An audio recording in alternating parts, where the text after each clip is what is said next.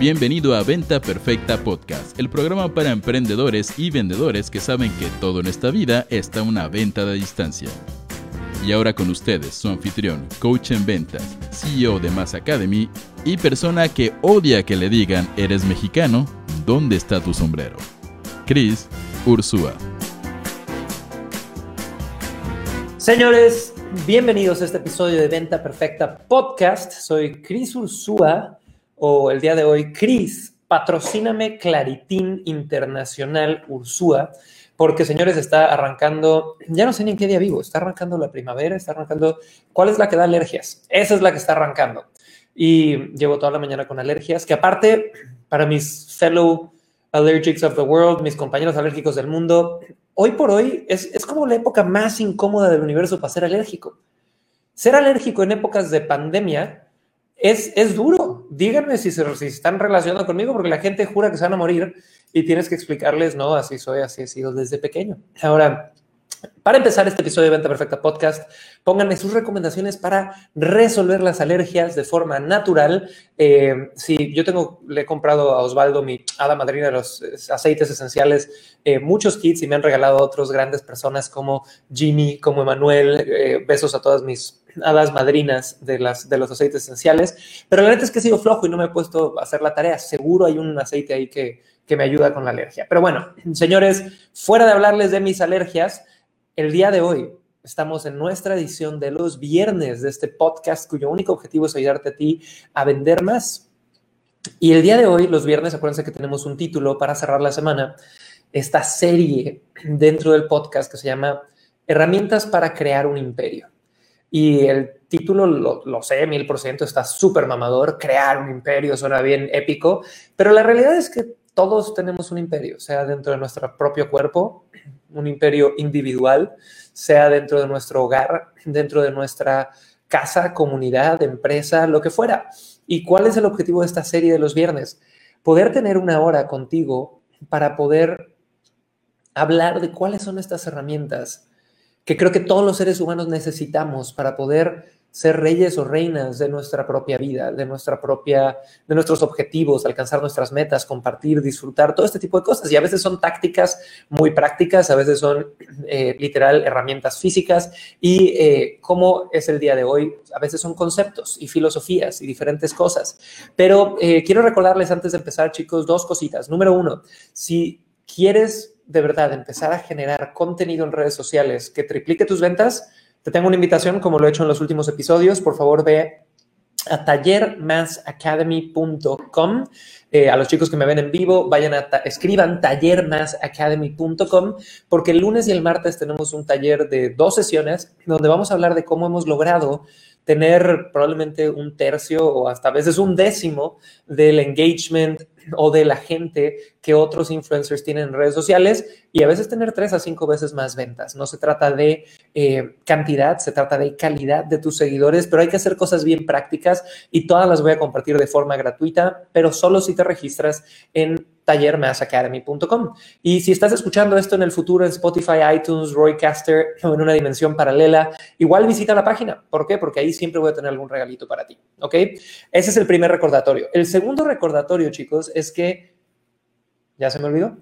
No, no se me olvidó. Es que estamos haciendo estos live shows de lunes a viernes a las 2 pm horario Ciudad de México eh, con diferentes temáticas para que lo anoten, para que lo pongan en su agenda. Y a toda mi gente que está en Instagram ahorita, vamos a saludar a mi gente de Instagram, toda mi gente de YouTube, de Facebook, por favor, salúdenme, mi gente de TikTok, pónganme hola, quiero saber que estás vivo, ponme hola en el chat. Hoy vamos a hablar de un tema bien interesante, así que te pido que etiquetes a tu amigo, tu pareja, tu primo, tu novia que no cierra ni la puerta, que está empezando a emprender, que tiene miedo, que le dicen sí, pero no ahorita, etiquétalos. Y en un futuro, si estás escuchándome, mándale este podcast a alguien. ¿va? Ahora, ¿de qué vamos a hablar el día de hoy en herramientas para construir un imperio? Vamos a hablar, ¿ok? De la competencia y de la colaboración. Y algunos de ustedes se van a encabronar conmigo, se los garantizo. Porque yo me encabrono a veces cuando hablo de este tema. Entonces, disculpen ya desde ahorita se intensé un poquito, pero quiero, por favor, abrir micrófono contando una historia. Entonces, como muchos de los que están en Clubhouse saben, Clubhouse está lleno de españoles hostia, amo a mis amigos españoles, son lo máximo, pero el español puede ser intenso, ¿no? Yo creo que el latino a veces es más recatado con sus opiniones, el español a veces es más cuadrado, es más gritón, sí son estereotipos, hay, hay españoles muy flexibles, muy, muy poco ruidosos, pero para los latinos hay un estereotipo de que el español puede ser medio gritón y cuadrado, ¿no? Eh, que no entienden la carrilla, el doble sentido, para que lo sepan mis queridos españoles, igual ellos dicen que los latinos somos medio habladores y vende humos y todo ese tipo de cosas, es normal, así son los países y hay estereotipos. Pero hace poco estaba en Clubhouse, mi querido Alexis Go, Nash Cobos, Milagros, Gis, Laura Grajera, Rocío Martínez, Daisy Medina, y entré a un grupo como con 300 españoles donde hablaban sobre las maravillas de la colaboración. Y la verdad, muy bien moderado este grupo, hablaban sobre que la colaboración es maravillosa, eh, pero no hablaban tanto de que la colaboración fuera maravillosa, si no hablaban de que la competencia era una mierda. Y, igual y ahorita si alguien me escucha, estamos en Clubhouse y estuvo en ese grupo, no, Chris, es que lo entendiste mal, tío, porque la realidad es que la competencia, no, literal por tres horas, el mensaje, y, no es tanto que yo lo haya recibido, varias personas escuchamos esto, eh, era que la competencia era mala, que esta forma muy americanizada de, de ver la vida, el mundo de los negocios y demás, de competir el uno con el otro, no era el, modelo más óptimo. Y literal el mensaje que daban en este clubhouse era que la competencia no es óptima y la debemos cambiar por colaboración. Y había una narrativa eh, muy interesante y estaban hablando en especial de Clubhouse, de no hay que competir entre nosotros, ¿para qué le damos el individualismo? ¿Qué ganas? Y no sé por qué hablo zipizape cuando hablo como español, pero así, así creo que suena, no es mi mejor intento del acento español. Pero tenían esta creencia o esta opinión muy justa, todos tienen derecho a tener sus opiniones, de que la colaboración es mucho mejor que la competencia. Y había muchas narrativas donde eh, donde se, daba a entender que dentro de Clubhouse estaba mal el individualismo. De hecho, era justo cuando se lanzaron que ahora todo el mundo pudiera hacer rooms y decían, es que ¿para qué abren otros cuartos de marketing si ya hay un, un club de marketing?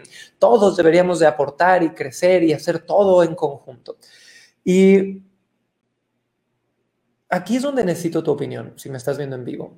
¿Qué es mejor para ti? Y comenta, dedos al teclado. Esto es participativo si estás en vivo y si estás en el podcast escuchando en el futuro también, piénsalo. ¿Qué es mejor? ¿La competencia o la colaboración?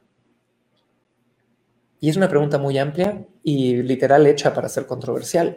Y de eso voy a hablar hoy, porque la verdad yo salí un poquito encabronado de escuchar eso. Eh, salí un poco enojado de este, de este room de Clubhouse por mis propios traumas mentales, porque yo sentía que atacaban mis creencias, porque yo creo en la competencia. Y ahorita te voy a explicar por qué. Y de nuevo, todo lo que voy a decir a continuación es mi forma de acercarme a los conceptos de colaboración y de competencia. No es una verdad absoluta, no es lo que tú debes de creer, cuestiona absolutamente todo. Si te ofendes saliendo aquí, qué chingón, igual que yo me ofendí saliendo de ese room, porque quiere decir que estamos cuestionando algo, ¿va? Aquí viene mi forma de ver las cosas. La colaboración no es mejor que la competencia.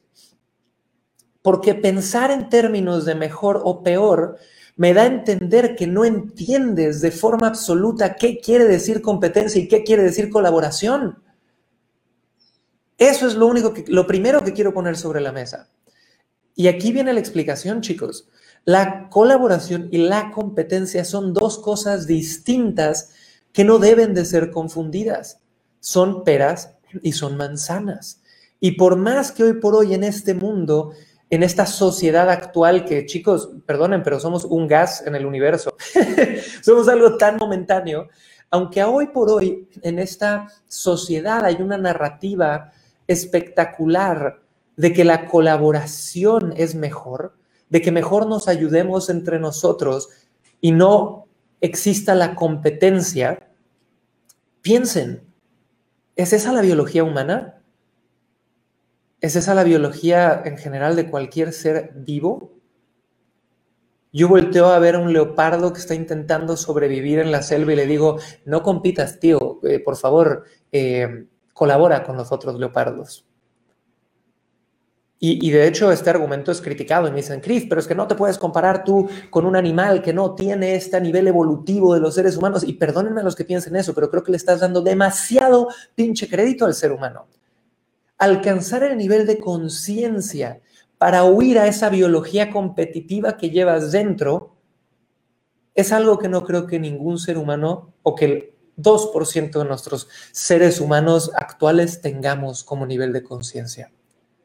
Porque cuando estás entre la espada y la pared y eres tú sobrevives, tú tienes con qué alimentar a tu familia o el de al lado, pónganme ustedes en el chat si crees que va a salir un instinto competitivo, sí o no. Y de nuevo, no quiere decir que uno sea malo y el otro sea bueno.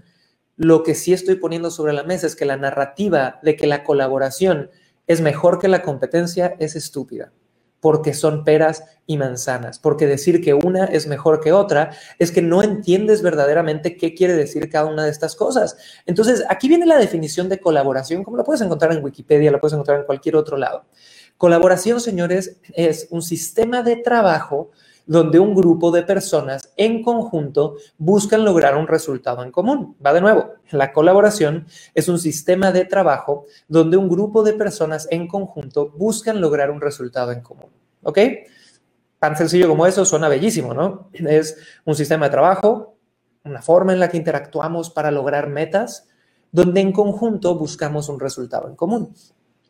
Y luego viene la definición de competencia.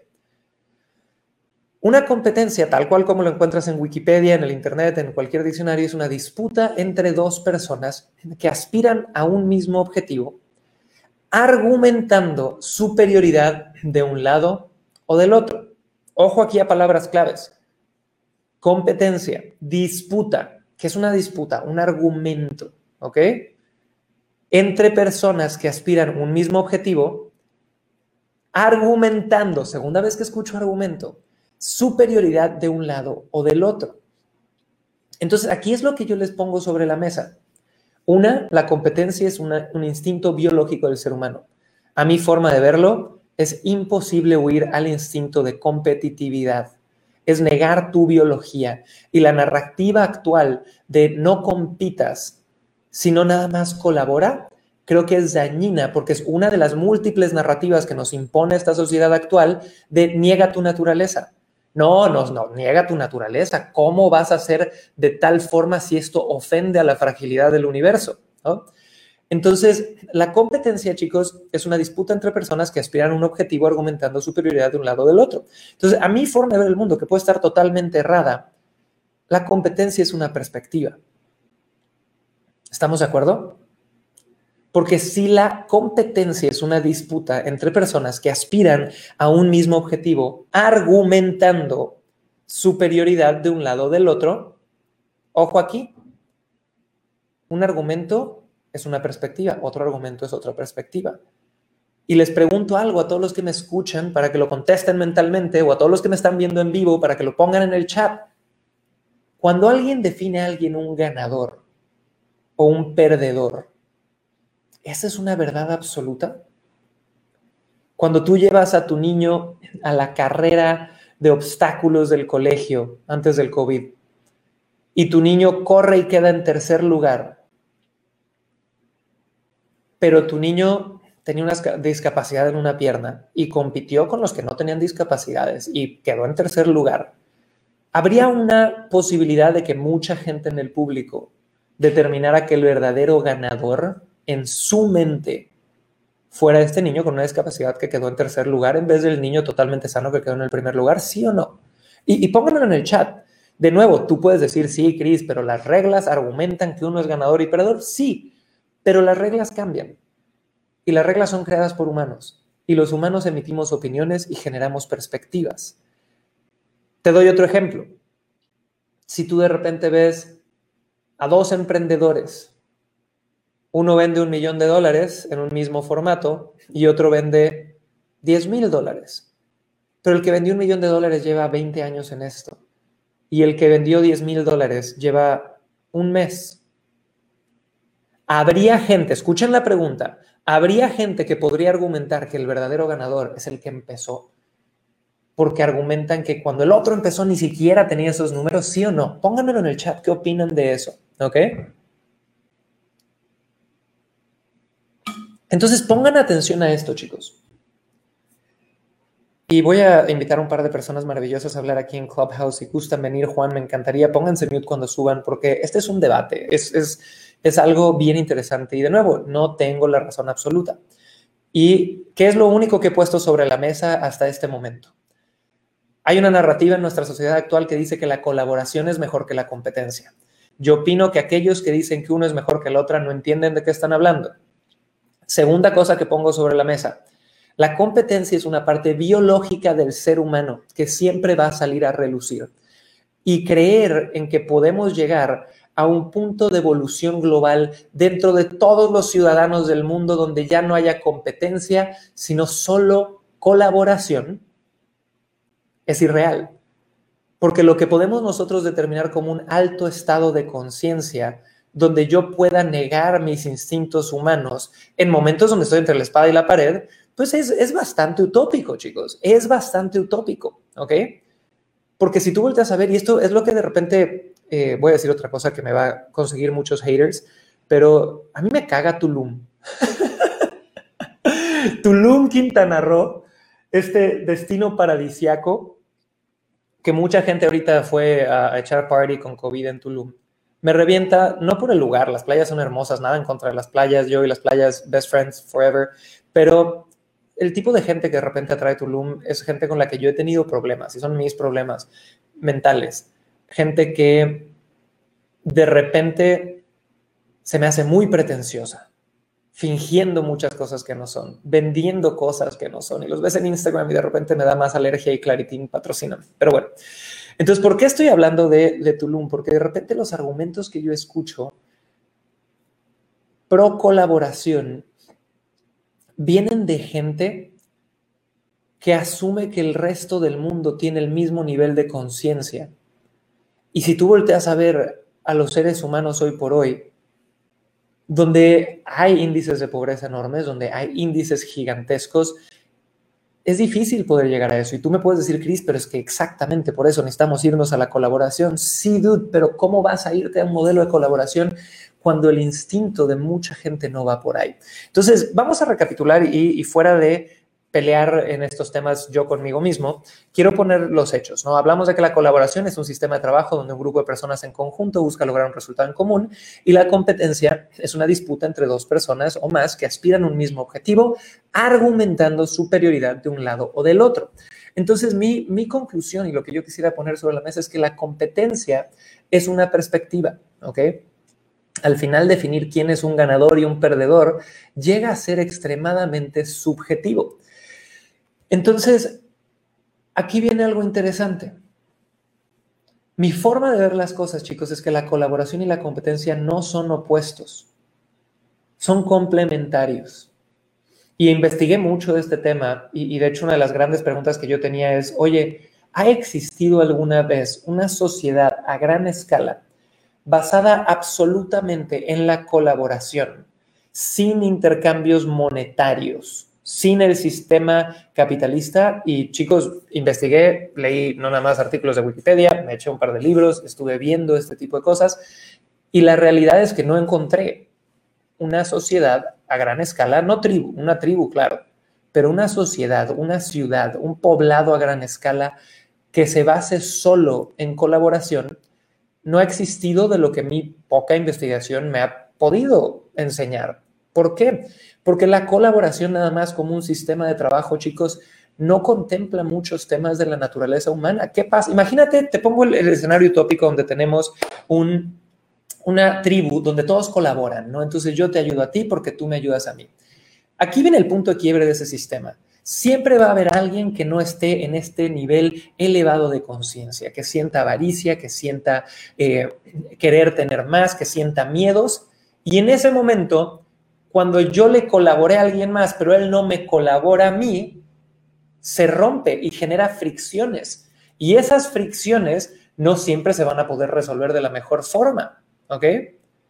Entonces, entra un modelo de competencia que nos lleva a hablar de meritocracia, como lo hemos hablado muchas veces en este podcast, donde yo no creo en la meritocracia tal cual de, ah, porque le eché ganas, me lo merezco. No, hay un modelo aceptado por Bill Gates y por muchos de los emprendedores más exitosos del mundo que habla que la meritocracia lleva sí trabajo duro, pero suerte. Y siempre hay un factor de suerte, porque Bill Gates no es el mejor programador del mundo. Ha habido mejores programadores que él, pero pues él ha trabajado y ha estado moviéndose hacia adelante con eso. Entonces, hay suerte. No creo nada más en el que el capitalismo es lo mejor, no creo nada más en que la competencia es lo mejor. Lo que estoy poniendo sobre la mesa es que son complementarios, carajo. Y lo que a mí me enoja de este tema es ver cómo políticos, cómo influencers agarran y utilizando un gatillo mental del marketing, que es la polarización, te ponen sobre la mesa que la competencia es mala eso es lo que se me hace una verdadera pendejada dañina a la sociedad.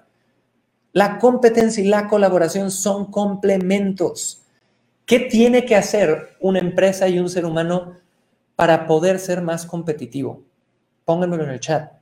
Tiene que colaborar, sí o no. Claro que sí. Quiero ser más competitivo, tengo que colaborar. Entonces, dejemos de polarizar, chicos. Yo creo que, de nuevo, polarizar a nivel política, polarizar a nivel marketing en ciertos nichos debería de ser hasta ilegal. Yo lo he hecho en el pasado, tú lo has hecho en el pasado, probablemente si eres marketero, pero es algo que daña mucho el tejido social, que crea muchísimo conflicto. Y la colaboración y la competencia tienen lugares y son hermanos, son peras y manzanas, están en el mismo árbol y hay que utilizar los dos, carajo.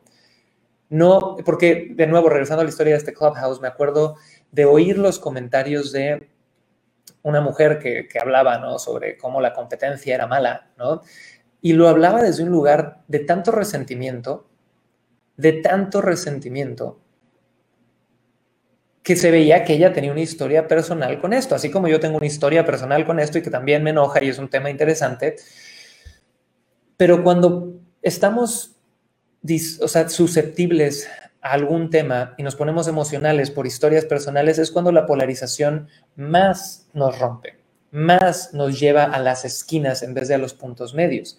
Y aquí viene otro argumento interesante que pusieron en ese cuarto de Clubhouse, porque después de tres horas de escucharlos, yo me subí y les dije, señores, dejen de polarizar, hay competencia y hay colaboración y las dos se deben de utilizar, son complementarias, ¿no? Una de las chicas me dijo, hostia, Cris, pero es que lo que tú tienes que entender aquí es que imagínate que yo quiero construir un edificio y soy yo solo. ¿Cómo voy a competir contra una empresa que tiene mil empleados? Y la respuesta es, no vas a competir contra una empresa que tiene mil empleados hasta que tengas los huevos y el valor de igual y pasar los 100 años que ha tenido ese emprendedor que igual y tuvo suerte, claro que tuvo suerte, pero que hubo un abuelo que empezó una empresa, que luego hizo esto, que luego hizo el otro. Yo lo que no entiendo aquí es por qué carajos hoy por hoy vivimos en una sociedad que hace tan a menos el esfuerzo de no un individuo, de cientos de individuos, atrás de este enemigo común que se llaman empresas. ¿Ok? Y de nuevo, igual y tú crees que el mundo y nosotros hoy deberíamos de vivir en una sociedad donde, ah, pues yo tengo 30 años y quiero competir contra el legado de algunas familias que llevan 300 años. Y tú crees que deberíamos todos tener herramientas en común para hacerlos. Y, y yo creo hasta cierto punto que sí se tiene que hacer más fácil, pero que no puedes querer hacer el playing ground, el nivel de juego parejo absolutamente para todos, no porque no deberíamos de, no me voy a meter a lo moral, sino porque así no es la vida. ¿Sí me explicó? La vida tiene este factor tan jodido o tan bonito de la suerte, desde el día en el que naciste, que por la familia en la que naciste, te va a tocar vivir ciertas experiencias, y, y buenas o malas. Entonces, entiendo este nivel de empatía que tiene la gente que le echa mierda a la competencia por querer hacer que todo sea mejor. A los que son por la empatía, no por los, a los que son por resentidos. Pero sí quiero poner sobre la mesa, chicos, que hoy por hoy hay grandes modelos de colaboración maravillosos, pero no hacen que la competencia deje de tener un lugar mega importante. Y se, les pongo pruebas sobre la mesa. Hay una empresa que se llama X-Prize. Bueno, de hecho, vamos a hablar de la historia de los hermanos Wright y de la historia de la aviación como la conocemos. La historia de la aviación, como la conocemos hoy por hoy, señores, nació gracias a una competencia. Nació gracias a que, no me acuerdo exactamente si era un empresario o un fondo de empresarios, que dijeron, ok, ya estamos teniendo algo de avances en cómo hacemos aeronaves, naves que vuelen, pero no había nadie que pudiera hacer que la nave se alzara y volviera a aterrizar y que fuera reutilizable prácticamente. Entonces pusieron un monto de dinero enorme, hablaron con muchos grupos de ingenieros y les pusieron a hacer una competencia que quien lo lograra se llevaba un montón de plata. ¡Boom! No sé si un par de años después nace la industria de la aviación por una competencia. Les doy otro ejemplo increíble. Dentro de la NASA hay una universidad maravillosa que se llama Singularity University y hay eh, series de científicos e ingenieros y gente sumamente capacitada e inteligente en este mundo que crearon algo que se llama The X Prize Foundation, la Fundación Premio X, donde hoy por hoy dan premios a las mejores iniciativas o a los...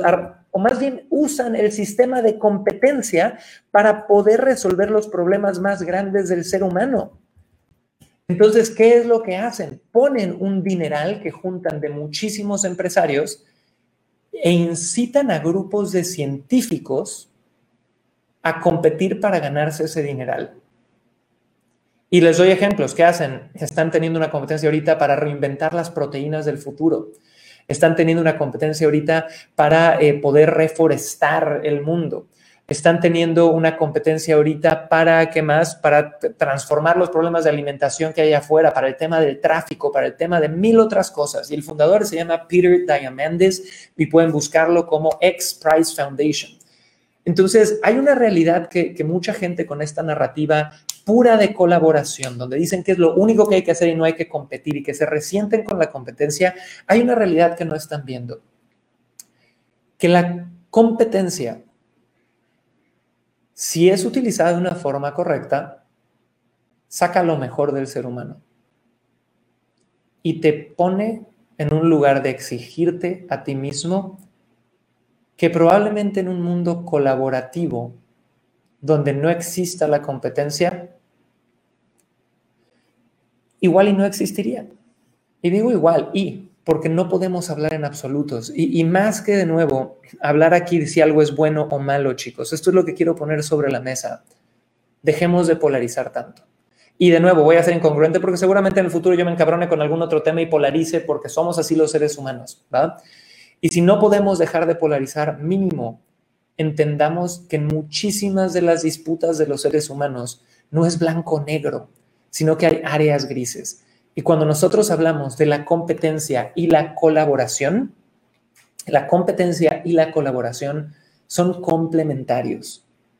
Y de nuevo, si me estás viendo en Instagram, en Facebook, en YouTube, en TikTok, en todos lados, eh, me puedes buscar en Clubhouse, que es esta nueva red social, para que te suba el micrófono. Y me encantaría aquí subir un par de recurrentes eh, estudiantes de Mass Academy que amo y adoro y saludar a Juan, Carlos, Sofía, Valentina, Matías. Si quieren subir, por favor, suban, porque me encantaría escuchar si están de acuerdo que la competencia y la colaboración, los dos son complementarios, o si dices, no, Cris, la competencia es anticuada y deberíamos ir a un modelo puro de colaboración donde nadie sufra y nadie se estrese porque crees que eso es posible, adelante, dímelo. Ahora, vamos a abrir el micrófono a mi querida Fer Huerta. ¿Cómo estás, mi querida Fer? Cuéntanos qué opinas de este tema de competencia y colaboración. Hola, Cris. Hola a todos. Muchas gracias. Eh, pues la verdad es que me subí eh, porque te quería escuchar justo al respecto de este tema, porque en lo personal ha sido una cosa que me ha como eh, sido un poco complicado manejar porque yo honestamente soy una persona muy competitiva, pero creo que demasiado, ¿no? Entonces cuando por todos lados empezaba yo a escuchar como de no competencia, no competencia, como que sentía así como que, ay, pero es que cómo no. O sea, es, como que algo muy, yo lo veía como muy mío, ¿no? Y coincido mucho con lo que estás diciendo, que a fin de cuentas es algo muy que tenemos eh, instintivo, ¿no? Al igual que muchas otras cosas, como justo el, hablar en público, etc.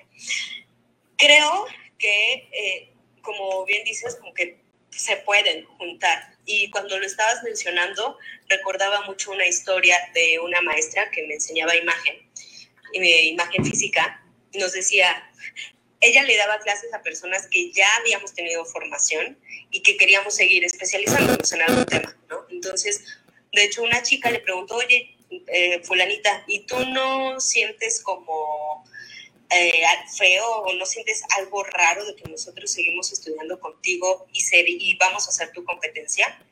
Y ella con una sonrisa y súper tranquila le dijo, no, o sea, lo que sea, no, porque no somos competencia, porque llevo yo muchos más años de experiencia que tú, porque sigues aprendiendo de mí, porque a fin de cuentas tenemos otras cosas que ofrecer al mercado y está increíble que seamos de, que estemos desde ese punto cada quien, ¿no? Claro. Nuestros desde nuestras trincheras, por así decirlo. Entonces dije, órale, como que escuchar esa historia y escucharte ahorita y lo que me he dado cuenta, pues me ha aligerado mucho el, mi propia esencia, ¿no? De, competencia. Este, y, pues estoy a favor de las dos, la verdad. Súper, Fer, gracias por compartir. Y me encanta aquí, eh, también todos los que nos están viendo en Facebook, Instagram, pónganme sus comentarios. Y me encanta ver, leer a Rocío Martínez, que me pone, no, determina la capacidad al ganar o perder, pero sobre todo en niños, cuando pierden hay un sentimiento de no ser capaz. Hmm. ¿Y esto entonces quiere decir que eso es malo? ¿Que el sentimiento de no ser capaz, el sentimiento de perdí, es malo? Y aquí voy a poner otra opinión un poquito controversial sobre la mesa, chicos. Yo creo que vivimos en una sociedad que está renegando a su naturaleza y que en vez de querer procesar sus emociones, quiere no sentirlas. Y vemos gente haciendo todo porque ellos no sientan las emociones y porque sus hijos no sientan las emociones, porque no se vaya a sentir como perdedor y esto genere que tenga que volverse mejor en algo. Y entiendo, los extremos son malos. De nuevo, ya estas escuelas hipercompetitivas que hacen que los niños se suiciden en las universidades, horrible, También hay que tener balance, ¿no? Inteligencia emocional y todo ese tipo de cosas. Pero hay mucho de la competencia que es incómodo, muchísimo. La competencia, señores, genera emociones incómodas. Pero pongo sobre la mesa este debate. ¿Las emociones incómodas nos hacen crecer sí o no? Entonces, ¿por qué voy yo a darle 30 premios de primer lugar a una carrera de 30 niños? Porque quiero que todos vivan en, en un mundo de cosas positivas y bellezas. Yo en lo particular, chicos, con mis hijos, si pierden, les voy a enseñar a, manejar el proceso, al proceso de sentir estas emociones de fracaso, de no creerse sus excusas, de saber que el mundo no está ahí para hacerlos felices 24/7 y que haya altas y bajas. Al revés, yo agarro a un niño y lo hago feliz sus primeros 18 años de la vida todo el santo día y que no sufra, lo hago un inútil para la vida real. Y de nuevo, no estoy diciendo pon a tu niño a sufrir, estoy diciendo pon a tu niño a entender que la vida tiene sabores y que vale la pena vivir una vida con sabores altos y bajos, ¿va? Y me encantaría ir ahorita con Iván, que es otro recurrente que tenemos aquí en nuestro Clubhouse, el maravilloso Iván, y viene subiendo Matías. Matías, ponte mute también, ahorita te pasamos micrófono. Mi querido Iván, dime qué opinas sobre la competencia o la colaboración o toda esta narrativa que acabamos de poner sobre la mesa. Buenas tardes con todos, Cris, gracias. Eh, bueno, yo, yo comparto lo que mencionas, ¿no? Que son complementarias. Eh, hace muchos años yo también era dedicado 100% a competir, miraba en el trabajo, en el negocio, eh, al resto como mi competencia. Pero en el camino y sobre todo desde que dejé de ser dependiente y me volví un independiente, aprendí que, que también hay que colaborar para competir y yo lo resumiría en una frase, ¿no? Si no puedes con tu competencia, únete a ella.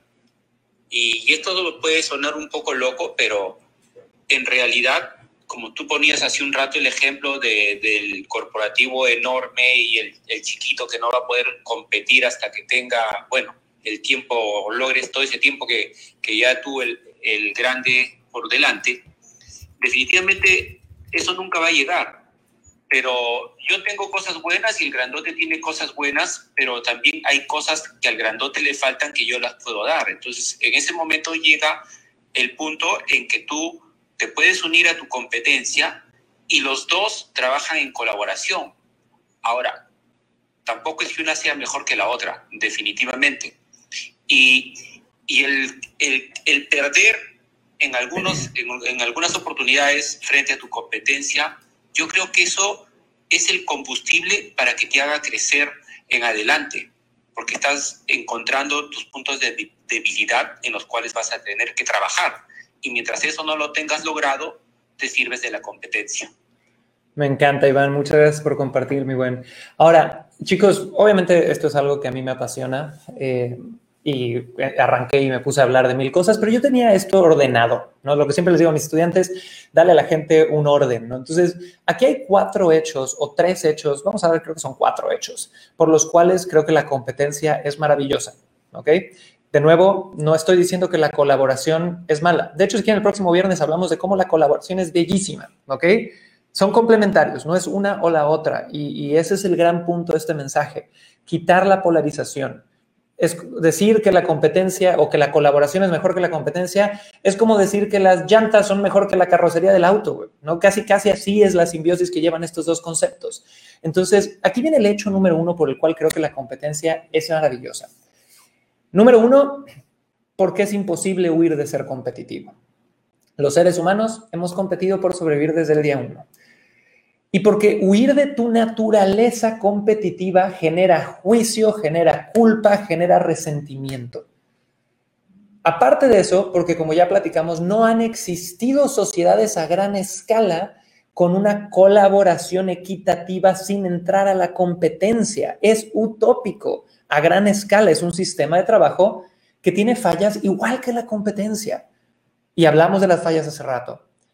¿Qué es lo que sí ha existido históricamente una simbiosis maravillosa entre colaborar y competir para sacar lo mejor del ser humano una y otra y otra y otra y otra vez. Y aquí es algo en lo que yo creo fielmente, chicos, que hoy por hoy vivimos de acuerdo con esto. Vivimos en una sociedad que te hace huir y negar tu naturaleza cada vez más. Y no digo que sea bueno o malo. Algunos de ustedes lo pueden llamar evolucionar, algunos de ustedes lo pueden decir, claro, Cris, es que no somos animales, ¿no?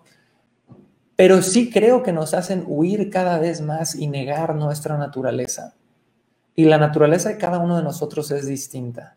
Y así como hay personas que son colaboración y que han por sus, llámalo genes o programación social, decidido huir de las emociones incómodas de la competencia, hay gente como Fer o como yo o como miles de millones de otros seres humanos que se sienten increíbles compitiendo por X o Y razón, consigo mismos, con otras personas y demás. Y yo creo que el renegar lo que a ti te hace sentir bien por dentro, porque la sociedad te dice que es malo, no puede llevar a ningún otro lugar más que a la culpa, ¿no? Y, y de nuevo, no tengo la verdad absoluta y voy a exponer un punto de vista diferente puedes cuestionar todo lo que te digo y debes de cuestionar todo lo que te digo. Pero ese es el primer hecho, que para mí es imposible huir del, tema de ser competitivo. El segundo hecho, que es uno de los que les decía hace rato, que por eso de repente me revientan los Illuminati, es que creerse en un estado superior de conciencia, de colaboración absoluta y cero protagonismo, se me hace tan grande mentira del ego como la ilusión que crea el güey súper competitivo de que es mejor porque le echó ganas. Y no sé quién ha visto a este personaje eh, que aparece mucho hoy en redes sociales en diferentes países, nombres, estados, demás, que es tan espiritual y tan ausente del ego, que todo es belleza y todo es puridad y todo es pureza y todo es esto. Y desde esa misma espiritualidad juzga a todo mundo. Desde esa misma espiritualidad avienta sus pinches latigazos zen de tú eres un pendejo, tú eres un pendejo, yo soy mejor, yo soy mejor.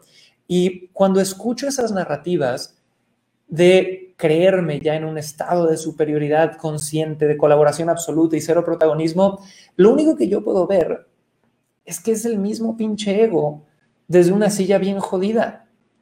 Y que igual el empresario que se cree que solo porque le echó ganas no hubo factores de suerte y se lo merece todo, está igual de bruto.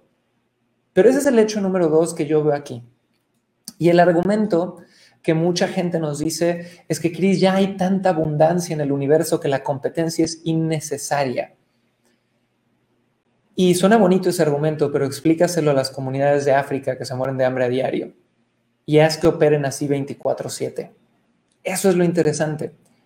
Porque aunque puede haber más abundancia a nivel alimentos, información y todo este tipo de cosas que vemos allá afuera, yo pondría también un argumento sobre que mentalmente, a nivel inteligencia emocional, puede haber menos abundancia que nunca también.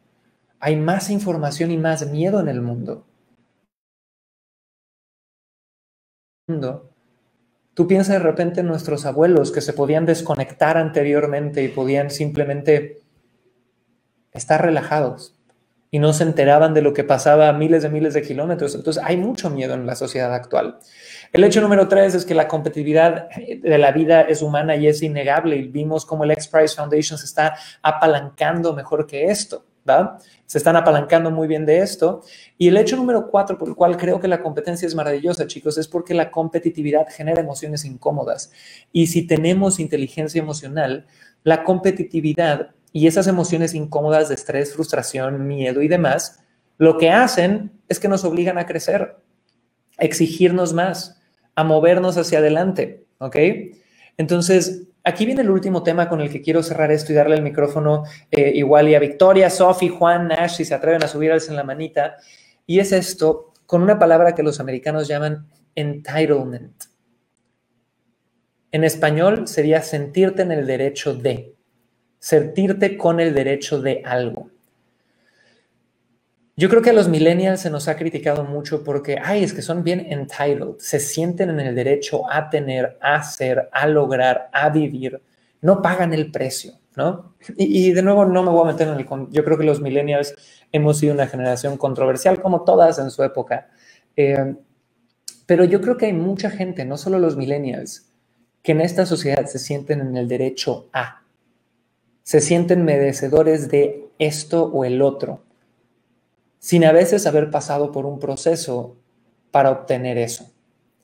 Y aquí viene el punto que quiero poner sobre la mesa. Hoy por hoy vivimos en una sociedad donde si haces sentir a alguien incómodo con tu opinión, estas personas que se sintieron incómodas se sienten con el derecho de callarte. No me digan que no, vean lo que está pasando. Y de nuevo, creo que si hay muchas cosas de nuestra sociedad que tenemos que evolucionar, que tenemos que mejorar, que no podemos eh, ser tan aberrantes con algunas opiniones, pero pongo esto sobre la mesa. Que tú sientas una emoción incómoda. ¿Te da a ti el derecho de callar a la, persona, a la persona que ejerció esa opinión? ¿Sí o no? Pónganlo en el chat. Y de nuevo, chicos, mi único objetivo con este tema es generar preguntas no vengo a darte ninguna verdad absoluta, mis opiniones son mis opiniones, pueden estar mal, pueden estar bien. Que alguien sienta una emoción incómoda, te da a ti o le da a ellos el derecho de que alguien más ya no pueda emitir esas opiniones. Yo en lo personal, si me preguntas mi opinión, digo que no. Digo que mucho del ángulo que hemos tenido en los últimos 10, 15 años ha sido el incorrecto. Y en vez de enseñarle a mucha de nuestra gente inteligencia emocional, entender los sabores que la vida trae, las emociones no son buenas ni malas, son cómodas e incómodas, que hay gente pendeja en el universo, con eh, opiniones pendejas en el universo, que hay momentos donde te van a hacer sufrir y que el sufrimiento puede ser el mejor maestro del mundo, tenemos una narrativa de entonces que no existe el sufrimiento, que no existan los pendejos, que no existan las opiniones que nos hagan sentir incómodos. Y como dice la mamá de uno de nuestros mejores, de uno de mis mejores amigos, es mijito, si los pendejos volaran, no saldría el sol. Entonces, hay muchísimas cosas interesantes en este tema de la competencia y la colaboración.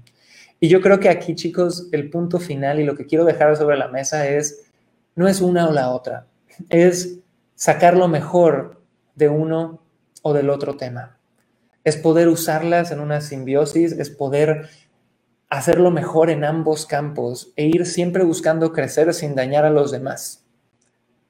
Pero tampoco creo que si incomodas a alguien tengan el derecho de callarte. Y me encantaría agarrar aquí un par de opiniones. Vámonos, Iván, cuéntanos, ¿qué opinas de este tema? Y a ver si Sophie, Victoria, Nash se atreven eh, y quieren subir a compartir un poquito de algo que hayan puesto en este momento. Por ahí, eh, Majo Escobedo me pone, sería aburrido, es bueno que haya muchos puntos de vista. Claro, pero hay que tener una, una tolerancia para poder aceptarlos, ¿no? Y de nuevo pasa, yo cuando entré a este room de Clubhouse, donde todos hablaban de esta narrativa súper socialista, súper izquierdista, de pura colaboración, que, que lo hablaban un punto utópico para mí, salí encabronado y me callé y me arruinó la tarde porque yo no sabía manejar mis emociones y luego después de eso ya me atrevía a ponerlo sobre la mesa y hablarlo, ¿no? Pero cuéntame, mi querido Iván y Sofía, ponte mute, bienvenida, pero ponte mute para que no te escuchemos ahorita. Iván, cuéntanos qué opinas de esto, adelante. Bueno, definitivamente este, creo que hay que saber equilibrar la competencia con la colaboración.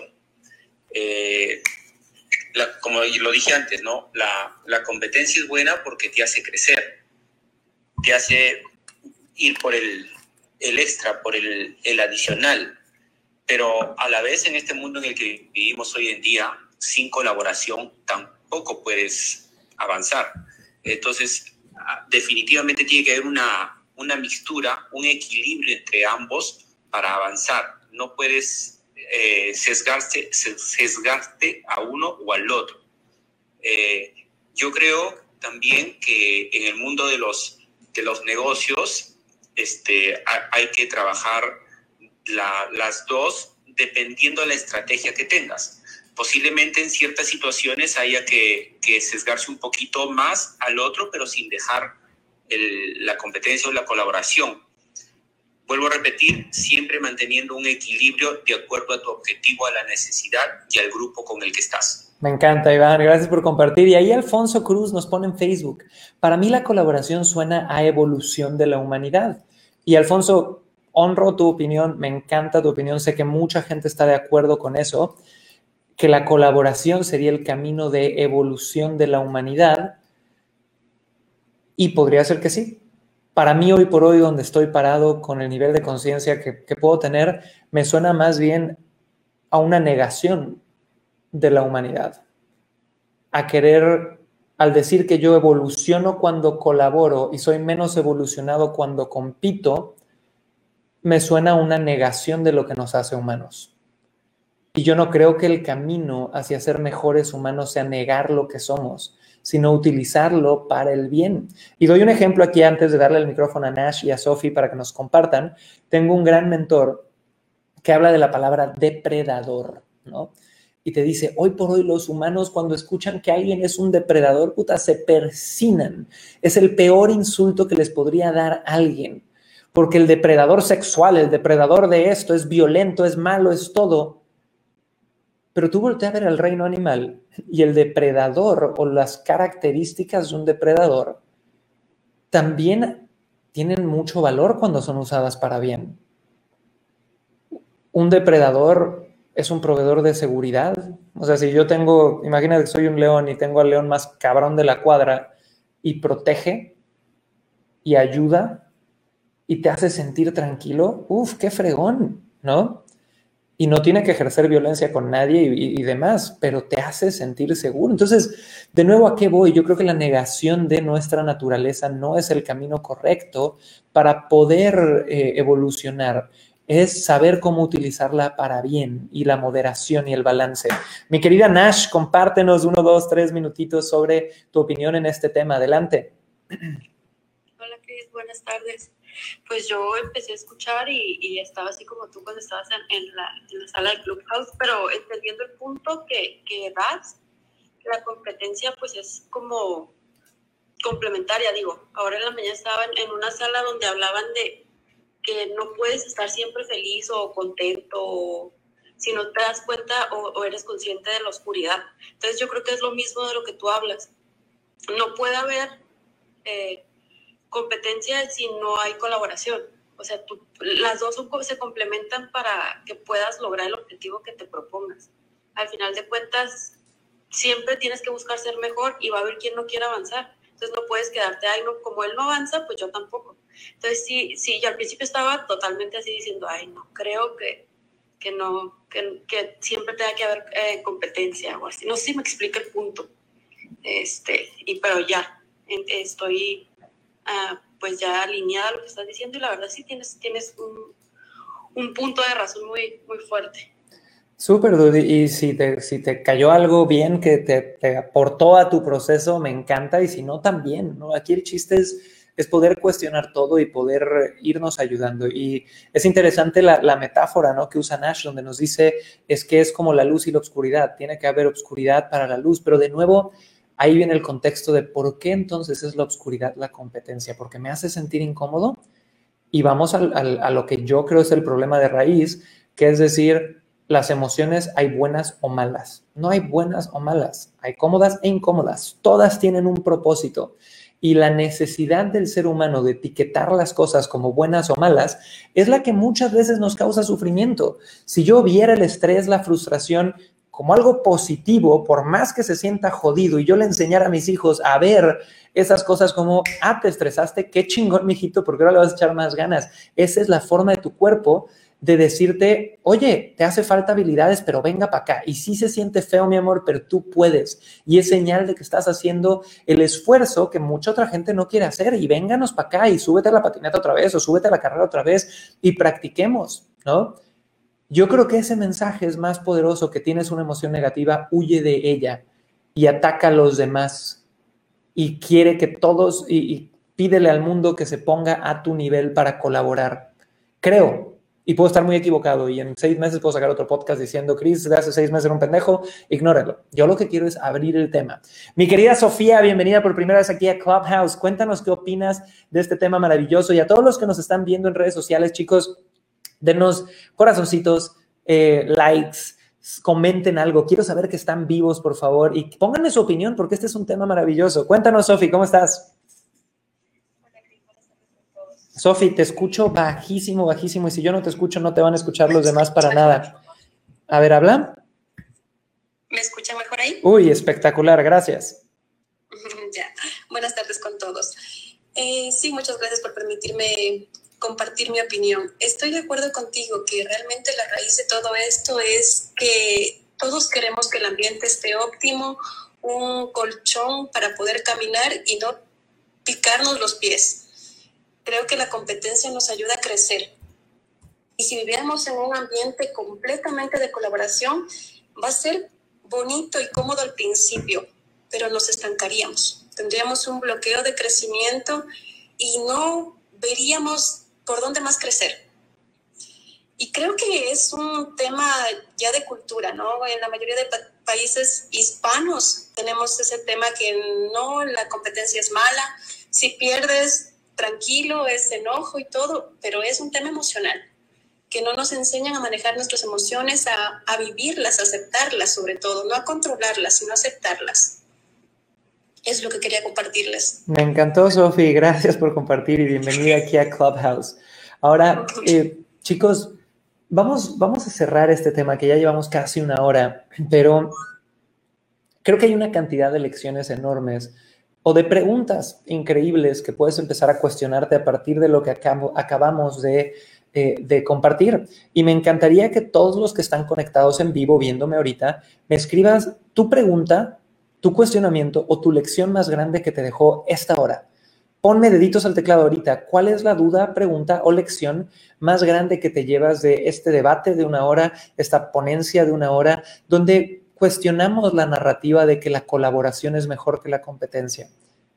Quiero leerlos. Ahorita te voy a leer aquí en vivo, así que escríbelo. Y si estás escuchándome en Spotify, Roycaster, iTunes, mándame tu, tu reflexión por Instagram. Yo checo mucho mi Instagram y ahí me encantaría platicar contigo. Entonces, la colaboración y la competencia, chicos, en resumen, son familiares son una simbiosis y son dos herramientas que tienes que saber utilizar dentro de ti para construir este imperio que llamas tu vida, tu casa, tu empresa y todo. El gran reto que yo veo en nuestra sociedad actual es querer negar nuestra naturaleza como humanos, creer que evolución es negación de lo que nos hace humanos, lo que nos permite sobrevivir. Esta búsqueda eterna por confort de los seres humanos que hoy por hoy le pide a gritos al mundo, oye, con tal de que no nos sintamos incómodos, hagamos todo, incluido destruir el medio ambiente, incluido callar las opiniones contrarias a las nuestras, incluido tener modelos educativos donde los niños salen pensando que la vida tiene que ser toda emociones positivas. Esta necesidad de los seres humanos de poner etiquetas a bueno y malo en nuestras emociones es lo que nos tiene jodidos. No hay bueno o malo. Las emociones son el sistema de recompensa y el sistema de entrenamiento de un ser humano. Y véanlo así, o al menos es la forma en la que yo lo veo. Si estoy haciendo las cosas bien, uff, toma tus endorfinas, siéntete feliz. Si estoy haciendo las cosas mal, oye, toma tu dosis de estrés, frustración y voltea a ver hacia adentro qué está saliendo mal. Yo creo que aquí el, el gran ganador de esta conversación es aquella persona que logró cuestionarse algo o logró llegar a un punto de vista que te permite utilizar la colaboración y la competencia para crecer, para aportar y para servir. Y por ahí, Carol me dice en Facebook que tiene un cambio de chip. Eh, ¿Quién más nos pone por ahí? Pame Barrera, me encantó, la mejor hora invertida en mi semana, un honor, Pame. Liliana Garza nos pone, lo que me llevo es aprender a cuestionar mis creencias y no dar por hecho las cosas. María Wolf, a mí me queda claro que las cosas incómodas te hacen crecer y que no todo es ganar en la vida. Muy bien, súper. Eh, me encanta por ahí alguien que etiqueta, creo que a su marido. Genial para conversarlo con las nenas. Buenísimo, qué buena onda. Padres de familia, me fascina. Por ahí tenemos, eh, ¿qué más? Alguien que me pone ¿Qué onda, compa? En Instagram, ¿cómo estás? Majo Escobedo, Cintia, Depressed, Jimena FTV, Miguel. En YouTube me ponen usar lo que no sea útil en el momento. Tanto colaboración como competencia pueden ser una palanca para conseguir resultados increíbles. Perfecto, chiquillos. Así que, con todo eso dicho, Quiero darles las gracias por escuchar eh, Venta Perfecta Podcast. Acuérdense que estamos haciendo el live show de lunes a viernes a las 2 pm horario Ciudad de México. Pónganlo en su, en su agenda, conéctense en vivo, escúchenos mientras cocinan, manejan, comen, lo que sea. De hecho, me encantaría saber, pongan en los comentarios cuando me escuchan, ¿qué están haciendo? ¿Están barriendo? ¿Están trapeando? ¿Están comiendo? Están haciendo el amor con sus parejas. ¿Qué están haciendo, carajos? Cuéntenme porque soy chismoso y me encantaría saber. Les recuerdo que el lunes retomamos que pueden siempre seguirse, bueno, seguirnos en Clubhouse. Aquí está Cristian, Majo, Nash, Sofi, Iván. Les agradezco mucho eh, que estén aquí con nosotros en Clubhouse. Si a ti te gustaría subir y que te dé el micrófono un rato, yo feliz de compartir este micrófono, este espacio que hemos ido generando durante años con ustedes. Y con eso dicho, chicos, vayan a tallermasacademy.com. Si quieren recibir un taller gratuito el lunes y el viernes en vivo, donde vamos a trabajar en cómo generar contenido que conecte, contenido que de verdad te genere ventas. Así que si eres emprendedor, tienes un negocio, una marca personal o lo que sea, donde publicas cosas en redes sociales, necesitas estar en este taller de lunes y el martes y es 100% gratis. Lo único que tienes que hacer es ir a tallermasacademy.com. Ahorita mismo lo ponen en el chat y por ahí me ponen que estaban trabajando, trabajando, que están comiendo. Perfecto, señores. Pues yo me voy a comer. Les mando mucho cariño. Soy Cris Ursúa y nos vemos el lunes. Hasta luego. Bye, chiquillos.